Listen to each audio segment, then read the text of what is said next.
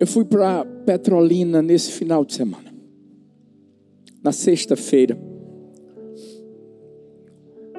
Eu estava eu tava sentado na frente do portão para embarcar, para viajar, e de repente chegou uma, uma, uma mulher. Ela estava com um carrinho de bebê, uma menina linda, oito meses, sorridente, alegre. E nessa hora ela olhou para mim e fez: Pastor Arthur? Eu, oi querida, tudo bem? Sou eu. E eu percebi que ela ficou muito emocionada. E ela disse assim: Eu não sei se o senhor se lembra. Mas eu mandei uma mensagem para o senhor em um dos momentos mais difíceis e trágicos da minha vida.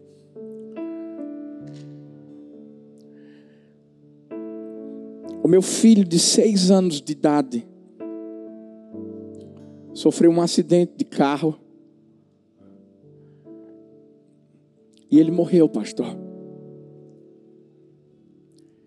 Eu lembro que eu mandei uma mensagem para o Senhor porque eu precisava ouvir uma palavra de esperança naquele momento. E eu lembro que o Senhor disse que já tinha vivido uma situação, claro que cada situação vivida por um por outro é diferente. Cada prova é diferente. Mas eu lembro muito bem que o Senhor disse assim: uma nova história vai ser escrita. Em outras palavras, eu estava dizendo: dias melhores virão.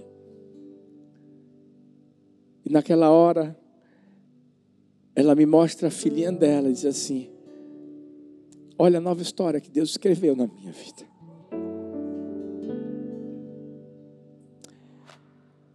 Deixa eu te dizer, eu sei que ninguém aqui quer viver aflição na vida. E sei que ninguém aqui quer passar por qualquer tipo de tragédia humana. Mas elas vêm. Elas muitas vezes alcançam a nossa vida. E eu sei que no momento nós ficamos tristes e é normal. Eu sei que no momento um dos principais questionamentos é: cadê Deus? Mas eu quero que você entenda, e eu quero dizer isso não como um jargão, e não quero que você pegue essa palavra simplesmente como uma mensagem motivacional, não. Eu quero falar isso de forma profética, porque eu estou aqui como profeta dias melhores virão. Para você que pergunta, cadê Deus? Deixa eu te dizer uma coisa, eu não sei se você sabe o que é que Deus faz enquanto a gente vive tempestades. Mas você que ama a palavra, que conhece a palavra, você vai ver lá em Marcos 4, a partir do versículo 37. A Bíblia diz que levantou-se um forte vendaval e as ondas se lançavam sobre o barco, de forma que este foi se enchendo de água. E Jesus estava na popa, dormindo com a cabeça sobre um travesseiro. Os discípulos o acordaram e clamaram: Mestre, não te importas que morramos? Ele se levantou repreendeu o vento e disse ao mar: Aquiete-se, acalme-se. O vento se aquietou e fez-se completa bonança. Então perguntou aos seus discípulos: Por que vocês estão com tanto medo? Ainda não têm fé. Onde é que Deus está quando nós estamos nas tempestades da vida? Ele está lá. Deus não muda quando a tempestade chega. Quem muda somos nós.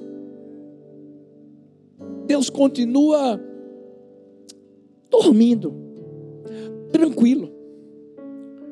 E talvez você se pergunte por que eu não consigo perceber que Ele está lá. Sabe por quê? Porque é da natureza humana, infelizmente, focar no que acontece de ruim, mesmo quando o que é bom está perto de nós. É da natureza humana ser incrédulo. Porque foi isso que Jesus quis falar para os seus discípulos. Vocês não têm fé, vocês são incrédulos.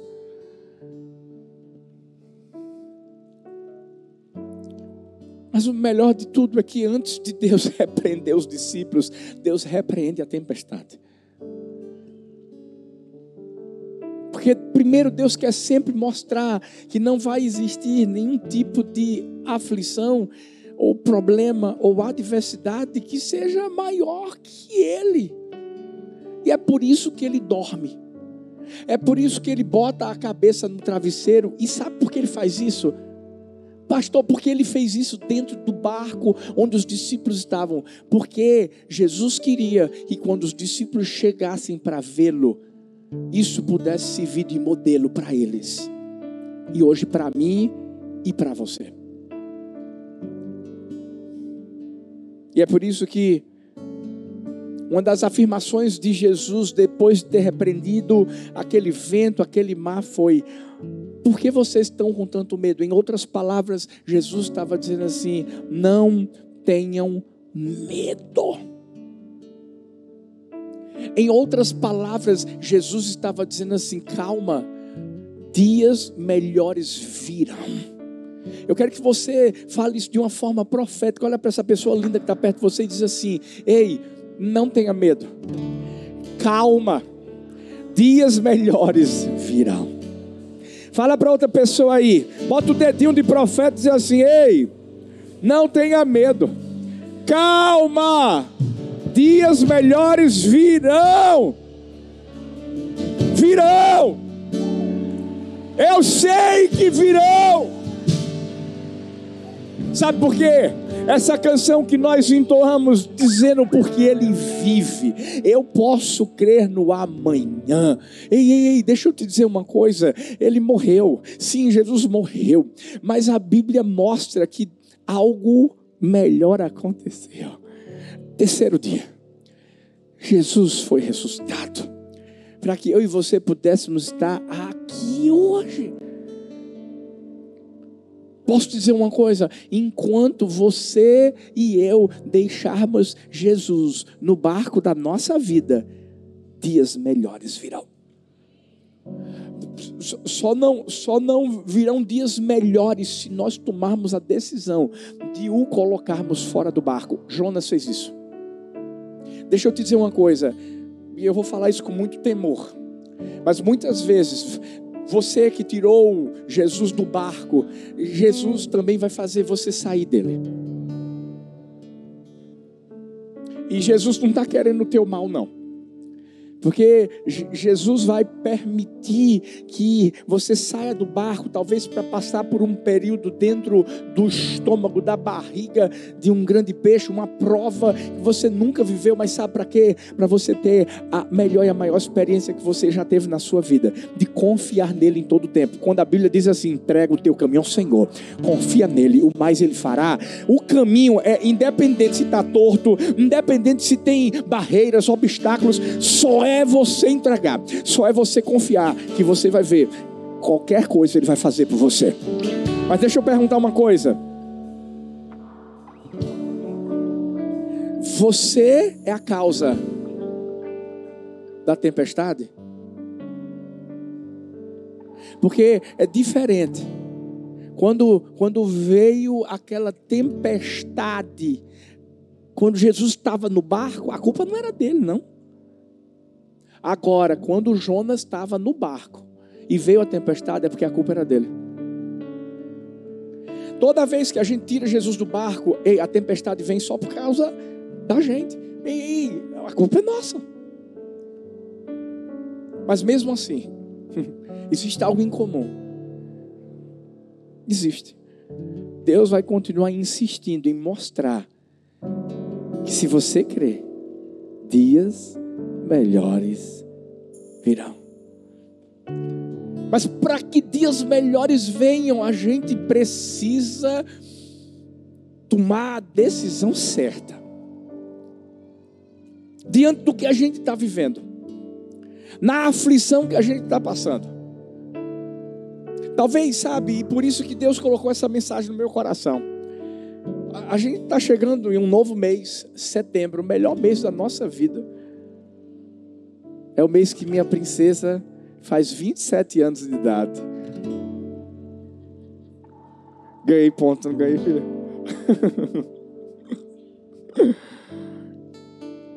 Mas talvez você está dizendo assim: Uau, o ano está passando rápido, hein?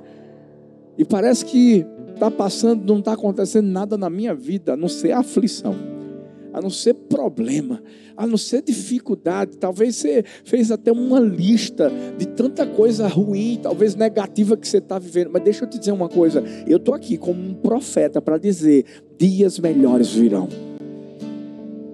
Mas como vai ser isso, pastor? Primeiro, quando você estiver diante de dias difíceis, não reclame. Não reclame nos dias difíceis. Filipenses 2,14 diz: Façam tudo sem murmurações, nem discussões. E, e, e, falando mais uma vez da natureza humana, infelizmente é da natureza humana o reclamar. E reclamar quando se tem tudo. Principalmente quando você está passando por algum tipo de aflição. Apesar de que tem aquela pessoa que é só a graça mesmo. Ela reclama antes, reclama durante e reclama depois. Mesmo Deus resolvendo tudo, mesmo Deus fazendo tudo pela vida dela. Reclamar tem um outro significado, tem um outro sinônimo. Murmurar. E murmurar é você sussurrar bem baixinho. Para que talvez a pessoa que você está querendo reclamar dela não escute bem. Quem aqui já foi disciplinado pelo pai, pela mãe, e depois que você levou ela. Olha as minhas filhas, gente. Amo vocês. mas o pior, sabe o quê? Eu não sei se você já viveu isso, mas eu já passei por isso. Depois que você leva a lapada, e o pai diz assim: vai para o quarto agora, fica lá, pensa no que você fez de errado. E aí você fica assim, sussurrando, murmurando e reclamando: Poxa, vou, sair de casa. Ah, quem nunca pensou nisso? Fala a verdade. Meu Deus. Eu sei que minhas filhas não fazem isso, não, mas imagina dizer assim: cadê o amor? Cadê o amor? Faz tanto coraçãozinho. Porque geralmente quando a gente reclama, quando a gente murmura, a gente está pensando que aquela pessoa não vai ouvir.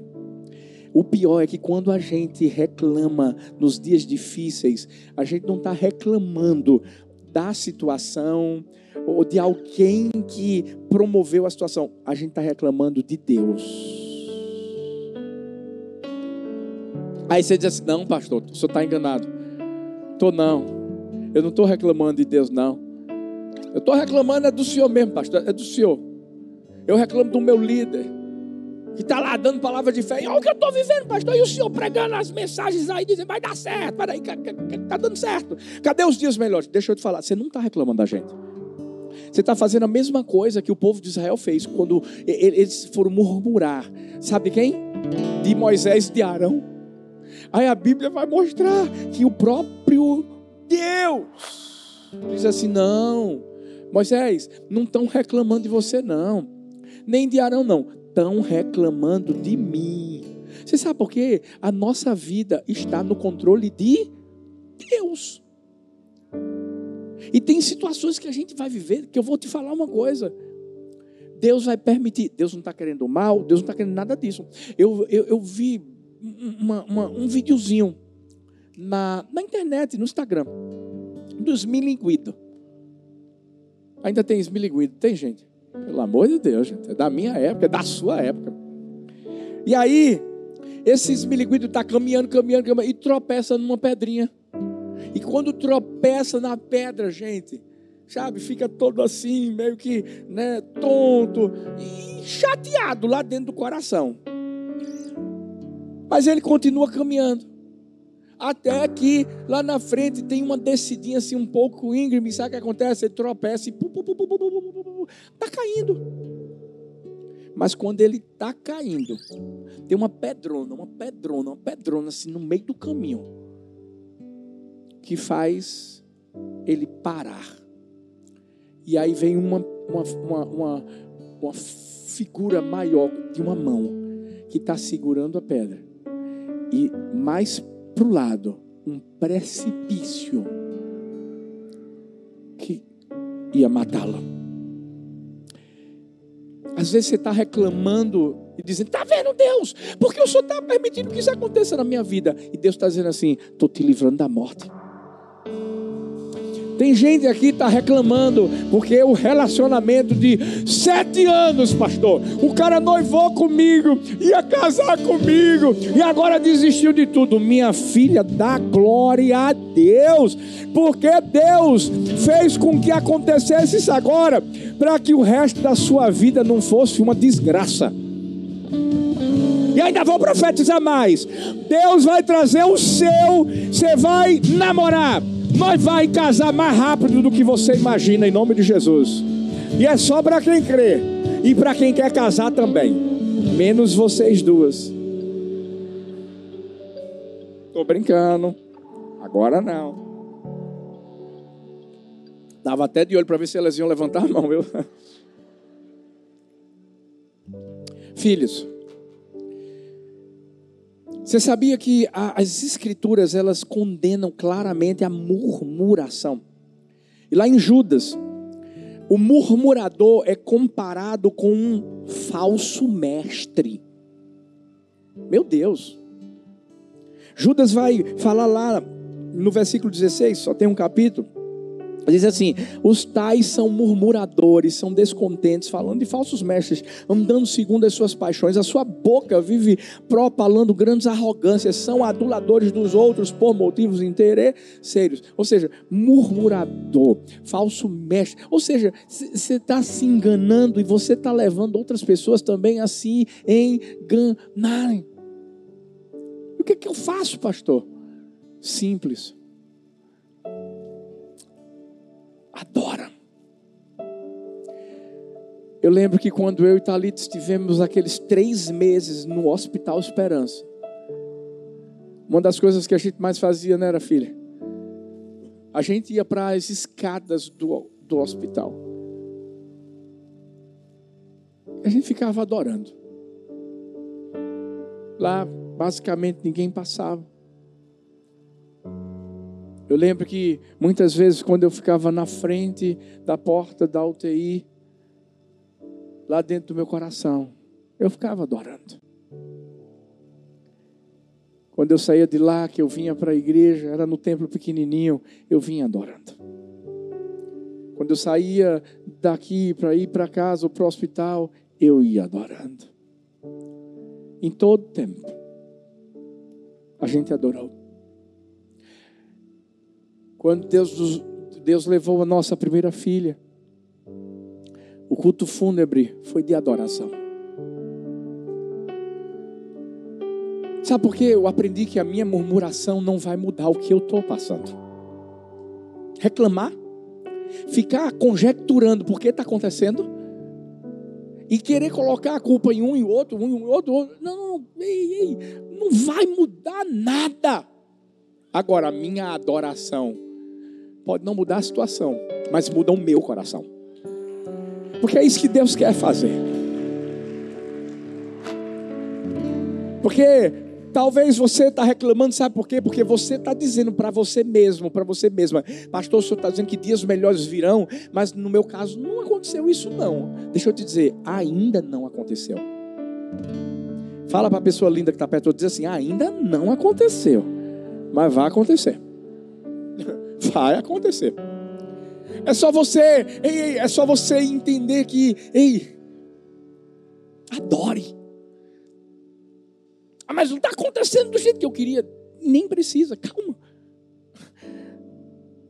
Eu vi a história de um homem que fez um pedido para Deus. Ele disse assim: Deus, eu quero, eu, eu quero uma, uma flor bonita. E quero uma borboleta. Depois que ele fez essa oração, no outro dia, ele ganhou, sabe o que?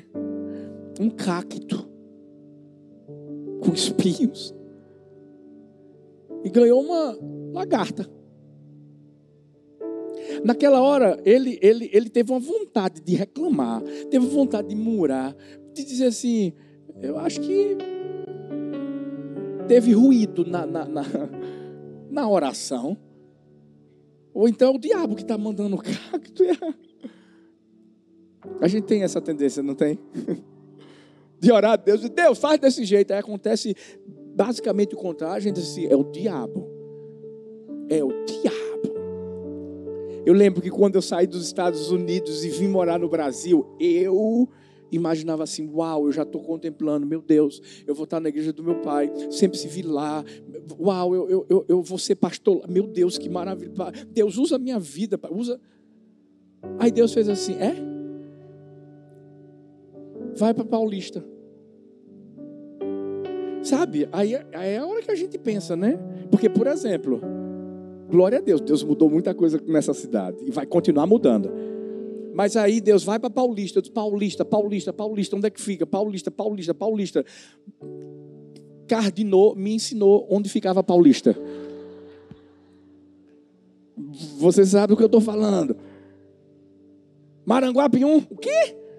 Mais um assassinado em Maranguapium, Paulista. É para lá que eu vou. Aí Deus muda tudo. Na, no caso dessa história, esse cara recebeu o cacto e, e a, a, lagarta, mas ele, ele não reclamou, ele disse: Deus mandou, então deixa eu agradecer. Hum, Deus está falando aqui, ó, tem gente, tem esposa que está reclamando do marido, marido reclamando da esposa. Dizendo: Eita, eita, pastor, Deus mandou cacto para mim. Foi a lagarta. Cuidado. Passaram-se os dias e de repente, daquele cacto, do nada, começou a nascer uma flor linda. E a lagarta, pastor, um dia ele foi procurar, tinha se transformado numa borboleta. Sabe por quê?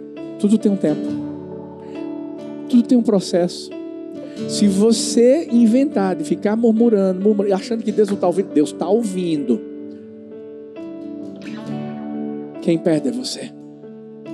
Uma geração toda morre no deserto porque murmurou, porque foi incrédula, porque não acreditou naquilo que Deus queria fazer na vida deles. E eu e você não vamos cair nessa. Se o exemplo errado está na Bíblia, é para a gente aprender. Está na aflição, meu filho está na luta, minha filha, escuta, não murmura, não reclama, adora, adora, adora, adora. Pega o cacto, pega a lagarta, porque daqui a pouco se prepara, a flor vai aparecer. Ei, a borboleta vai começar a voar. Sabe por quê?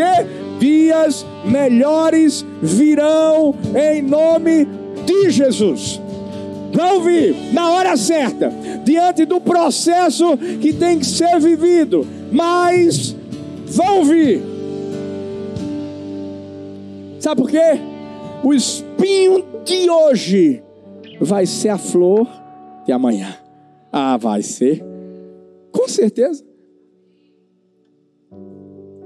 Hoje eu tenho três flores lindas: Sara, Laura, Heleninha e ainda tem a árvore toda aqui. Ó. Eu estava fazendo devocional esses dias, Deus falou algo tão forte no meu coração. Eu vi essa frase que dizia assim: O balão nunca sobe antes que suas cordas sejam cortadas. Calma. Vai ter a hora em que Deus vai cortar e você vai. Vai subir. Reclama não. Adora. Dias melhores virão. Mas, mas segunda lição importante para que a gente, a gente viva essa palavra profética. Conte com Deus nos dias difíceis. Lá em 2 Coríntios 4, 8, 9 diz: De todos os lados somos pressionados, mas não desanimados, ficamos perplexos, mas não desesperados, somos perseguidos, mas não abandonados, abatidos, mas não destruídos. Qual é o maior problema do ser humano? É quando a aflição vem se afastar de Deus. Achar que não pode contar com Ele. Adão e Eva fizeram isso. Oh, se afastaram. E a verdade é que a Bíblia diz que Ele é o nosso socorro bem presente na hora da angústia. Aflição vai vir. É como a Bíblia mostra, a gente vai ser pressionado, a gente vai, vai ficar perplexo, a gente vai ser perseguido, a gente vai ser abatido, mas a gente precisa perceber o que é que acontece quando Deus está comigo, com você. A gente não desanima, a gente não se desespera, a gente sabe que não vai ser abandonado, a gente sabe que não vai ser destruído. E eu sei, existem vários e, e diferentes tipos de lutas: lutas internas tem gente que está aqui e está sorrindo, parece que externamente não está acontecendo nada, mas lá dentro só você sabe o que você está vivendo. Existem externas, que são lutas que, que, que se manifestam de, de uma forma que todo mundo consegue enxergar, todo mundo consegue ver. Às vezes é uma enfermidade, às vezes é uma tragédia que acontece. Mas tudo isso tem uma coisa em comum. Em qualquer tipo de luta, o Senhor está conosco. Qualquer. A gente não está sozinho. O que o diabo quer fazer é que a gente acredite que a gente está sozinho. Quer ver? Elias achava que só tinha ele de profeta. Ele estava só. Pronto, agora acabou. Foi para a caverna. O desejo do coração de Elias era, era morrer. Era morrer. Deixa eu te falar, Davi, por mais que ele fosse um homem segundo o coração de Deus, leia os salmos de Davi. E tem salmos que você vai olhar e vai ver que ele está, meu Deus, dizendo: Deus, cadê o Senhor? Estou falando, o Senhor não está me ouvindo, cadê o Senhor? Mas é, é, é nessa hora que sempre vinha aquele insight do céu para mostrar: estou com você, ainda que eu ande pelo vale da sombra da morte, não temerei mal algum, porque tu estás comigo. Gente, o diabo tentou fazer com que Jesus achasse que estava só. Como é que é, pastor? É, é, heresia. É não. Sabe quando Jesus diz, Senhor, meu Deus, meu Deus, por que me abandonaste? Quanto mais comigo com você, você acha que o diabo não vai tentar mentir para a gente? É nessa hora que nós temos que nos lembrar de uma promessa.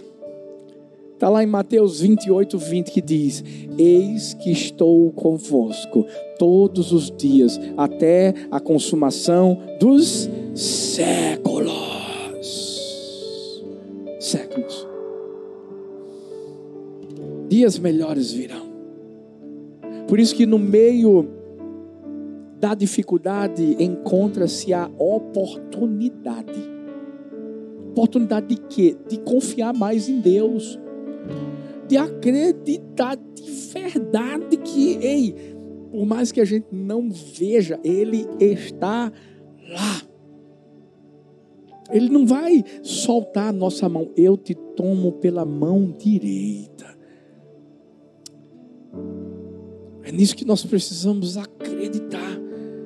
Por isso que Paulo Quando está falando aqui em 2 Coríntios 4, 8 e 9, ele está falando, a luta foi grande, foi difícil, mas deixa eu te dizer, por causa do meu Deus que estava comigo, não, não fui destruído, não, não, eu não fiquei desesperado, não. Ele venceu. E a mesma coisa é na minha vida, é na sua vida. E em último lugar, a última lição, e para mim uma das mais importantes, atitudes que a gente precisa tomar na aflição. Precisamos escolher aprender lições com os dias difíceis.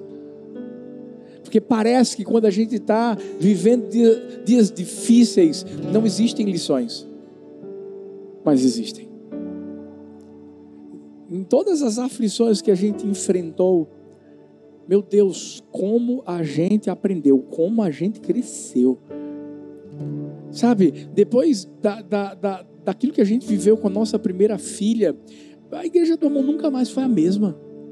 Nunca mais. Deus trouxe algo tão poderoso. A igreja se uniu mais, sabe? A, a gente começou a mergulhar mais ainda naquilo que Deus estava sonhando para a nossa igreja. A, a gente se, se, tornou mais íntimo da presença de Deus e Deus puf, soprou o favor dele, a graça dele sobre nossa vida. Lá em João 16, 33 diz: Tenho-vos dito isto, para que em mim tenhais paz no mundo. Passareis por aflições, mas tende bom ânimo, eu venci o mundo. Você sabe que Jesus estava falando isso para os discípulos antes dele ter sido é, é negado, ter sido crucificado. É, Jesus Jesus estava numa ceia com os seus discípulos. E é justamente depois desse momento com os discípulos, ele vai falar assim: vocês vão passar por, por aflições. Eu vou passar também, mas vocês também vão. Mas tenham bom ânimo, eu venci o mundo. Lá em Romanos 5, 3 ao 5, versículo 5 diz assim: Não somente isto, mas também nos gloriamos nas tribulações, sabendo que a tribulação produz perseverança, a perseverança produz experiência, a experiência produz esperança. Ora, a esperança não nos deixa decepcionados, porque o amor de Deus é derramado em nosso coração pelo Espírito Santo que nos foi dado. Ou seja, perceba, sempre vai haver uma lição a ser aprendida na aflição. E, e, uma das primeiras lições que a gente precisa aprender é que nós podemos passar por aflições e, e termos paz. Porque foi isso que Jesus quis mostrar aqui para os seus discípulos. Eu falo isso para que vocês tenham, tenham paz em mim, em mim. Vocês vão passar por aflições é nesse instante que você começa a olhar para alguém que está enfrentando algum tipo de dificuldade e você pergunta assim: como foi que essa pessoa conseguiu passar por isso e continuar assim desse jeito? É, é, a Bíblia diz a paz que excede todo o entendimento. Sabe, eu confesso que quando eu olhei para aquela mãe que tinha perdido seu filho aos seis anos de idade, aquela convivência, tudo que ela tinha vivido, gente. Mas ali ela olhou para mim, um rosto e um coração cheio de paz, dizendo assim: Olha a nova história, olha o que Deus fez comigo diante dessa tragédia, olha o que Deus fez na minha vida. É por isso que quando a gente vê discípulos do Senhor, como Pedro, como Paulo, quando eram perseguidos, eram presos, eram chicoteados, e, e, e, e à beira da morte, Estevão, que, que morreu apedrejado, mas ele estava lá com paz no seu coração, olhando para o céu, tendo aquela visão maravilhosa, dizendo assim: Deus, não, não impute a, a, essas pessoas esse pecado, não. Falando a mesma coisa que Jesus falou quando viu toda aquela multidão dizendo: crucifica, crucifica, crucifica e com paz. Sabe por quê? Porque diante de todas as aflições que a gente vive, a gente pode ter paz. Eu vi a história de um de um pastor na Coreia, na época do comunismo e daquela perseguição toda. O pastor David Anshow é que dá esse testemunho. Esse pastor foi preso juntamente com toda a sua casa, é ele, sua esposa, seus filhos. E os comunistas disseram assim: ó, é o seguinte, ou você nega a sua fé, ou você nega o seu Deus, ou nós vamos sepultar vocês, enterrar vocês vivos. Isso é uma história real. Naquele instante, aquele homem disse assim: Nós não vamos negar a nossa fé. E cavaram os túmulos. E começaram então a colocar um por um e, e a, a enterrá-los vivos. E tem uma hora que um de seus filhos grita: Pai, por favor, pensa em nós. Pai, por favor, pensa em nós. E nessa hora, a, a mãe, a esposa do pastor, gritou e disse assim: Hoje, não se esqueçam, todos nós iremos participar do melhor banquete que já participamos na nossa vida. Nós não vamos abrir mão daquilo que Deus já preparou para nós. E continuaram enterrando e eles começaram a cantar uma canção. Aquela, eu avisto uma terra feliz, onde irei para sempre morar. Há mansões nesse lindo país que Jesus foi ao céu preparar. Vou morar, vou morar nessa terra celeste por vir. Vou morar, vou morar nessa terra celeste. Ouve e ouve silêncio. Talvez você diga, pastor, meu Deus, essa família morreu. Como é que o senhor está pregando uma mensagem que diz dias melhores virão? Ei, essa família já tinha morrido há muito tempo. Essa família já tem uma pátria que era diferente há muito tempo. Deixa eu te dizer uma coisa: a gente entrou canções dizendo que Ele é o nosso tesouro de valor. Se você acha que a vida da gente é o tesouro de valor que a gente tem, você está enganado. A vida eterna que nós recebemos em Cristo Jesus. Ei, esse é o nosso tesouro. Ei, esse é o nosso tesouro. Jesus. Fique em pé no seu lugar. Deixa eu te dizer uma coisa. Talvez você está dizendo, pastor, tanta coisa, tanta, tanta dificuldade, tanta batalha. Pastor, eu estou me sentindo fraco. Deixa eu te dizer, você pode até se sentir fraco hoje, mas escuta o que eu vou te dizer. Nós nunca seríamos uma árvore que teria criado raízes tão profundas se o vento não tivesse sacudido de um lado para o outro. Tudo que eu e você vivemos na vida é isso, é um vento que sacode de um lado para o outro, mas para nos fortalecer, para que a gente tire as melhores lições e a gente aprenda. Aprenda que existem sonhos que estão no coração de Deus e que vão se tornar realidade na nossa vida.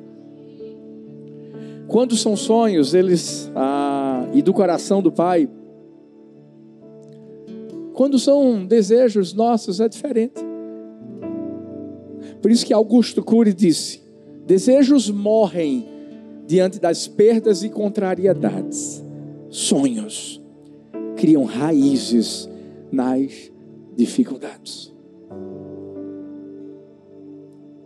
Quando eu estou dizendo que dias melhores virão, é porque eu acredito que existe um sonho no coração do Pai para a minha vida e para a sua. Quando a gente perdeu nossa primeira filha, algumas pessoas diziam assim: agora eles são novinhos, não têm experiência. Meu Deus, eh, como é que eles vão se levantar? É tão bom quando a gente sabe que a gente nunca foi abandonado. Quando a gente sabe adorar no momento da aflição que vai passar. E eu quero te dizer uma coisa: aflições passam mas o que Ele tem para mim e para você é eterno. Passam. Sabe quando as pessoas olhavam para a gente e diziam: e agora? E agora? e agora que a gente crê que com as lições que nós vamos aprender, Deus vai fazer algo muito grande. Dias melhores virão. Olha o que a gente vive hoje. Deixa eu te dizer. Você está debaixo dessa mesma unção. Quero declarar que vai ter um terceiro dia sobre sua vida. Eu quero declarar em nome de Jesus que, por mais que até hoje pareça que o seu ano está horrível, deixa eu te dizer, vai começar a mudar. Mas deixa eu te falar, não vai começar a mudar simplesmente fora, tem que começar dentro. Tem que começar aqui dentro. Porque quando começa dentro, aí Deus faz do lado de fora. Eu creio, eu, eu creio, eu posso contemplar agora, e o Espírito de Deus está falando comigo. Deus vai restaurar a sua casa, o seu lar. Deixa eu te dizer, tal, talvez seu esposo até saiu de casa. E você está ali dizendo, meu Deus, e agora? Meu Deus, e agora? E eu sei que você não está reclamando, não. Você está clamando, você está adorando, você está louvando. Eu sei que você está buscando a presença de Deus e está aprendendo um bocado de coisa diante dessa situação.